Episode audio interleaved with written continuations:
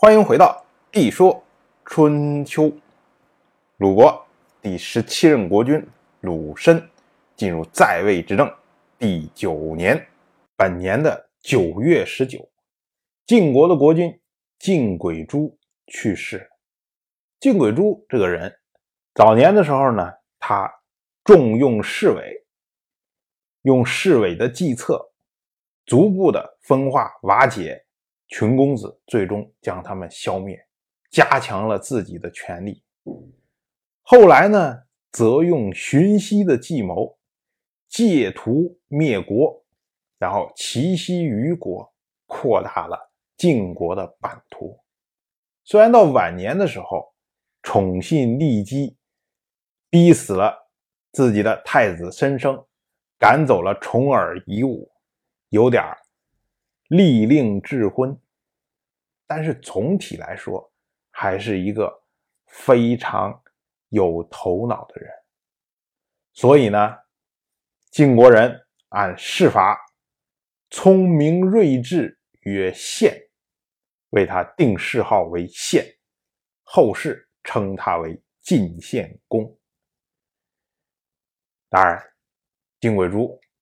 他晚年的时候做了这些利令智昏的这些乱七八糟的事情，他自己也知道这是个烂摊子，将来要出事儿，所以呢，很早的时候就做了一些预防的措施，比如说，他让晋国的智囊荀息做了他的儿子西岐的老师，就是希望能够好好的教导西岐，然后好好的保护西岐，等到。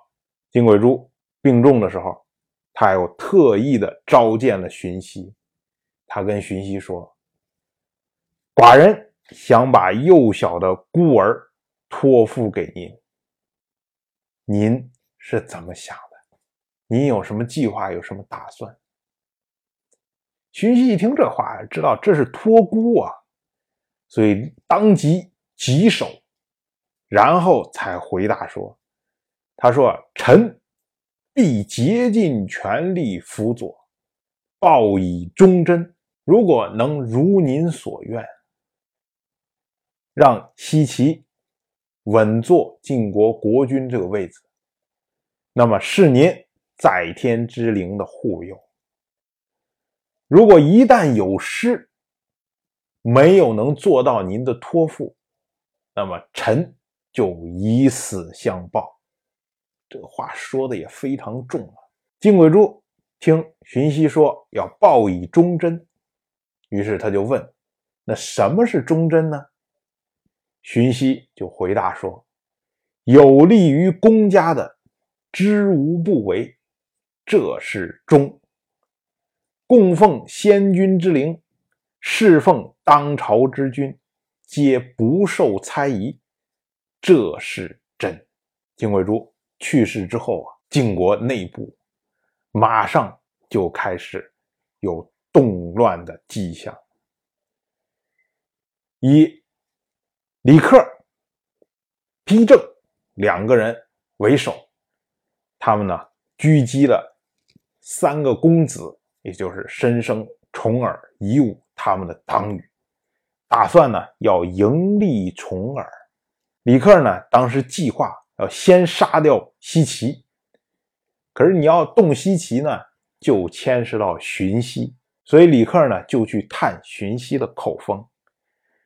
他告诉荀息啊，他不说他自己，他说：“你看，现在啊，这个三公子的党羽将要有所动作，晋国和秦国都有人支持他们。为什么要提秦国呢？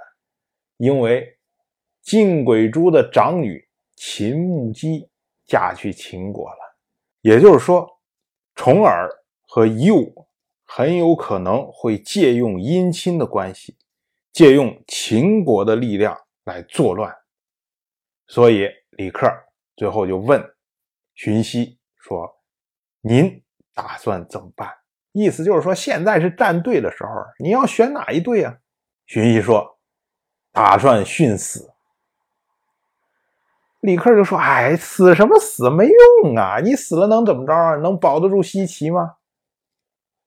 然后荀息说：“啊，他说我与先君有约定，约定当时先君托付给我，我是要保护西岐的。如果保护不了，我就以身相殉。这个誓言不能背叛。说如果我只顾着爱惜自己的身体，那又怎么来兑现当日的承诺呢？虽然殉死这种事情我也知道没什么用。”但是有承诺在先，现在岂能逃避呀？荀息又接着说：“他说，我对先君有我的承诺，可是别人对于三公子有他们各自的承诺。论起来品德，论起来德行，他们哪一个又比我差呀？如今。”我想要守护我的承诺，要兑现我的承诺，我又怎么能够阻止别人去兑现他们的承诺？当然，我就这么一说，您就那么一听。感谢您的耐心陪伴。如果您对《一说春秋》这个节目感兴趣的话，请在微信中搜索公众号“一说春秋”，关注我，您不仅能得到《一说春秋》文字版的推送，还可以直接和我互动交流。我在那里等待您的真知灼见。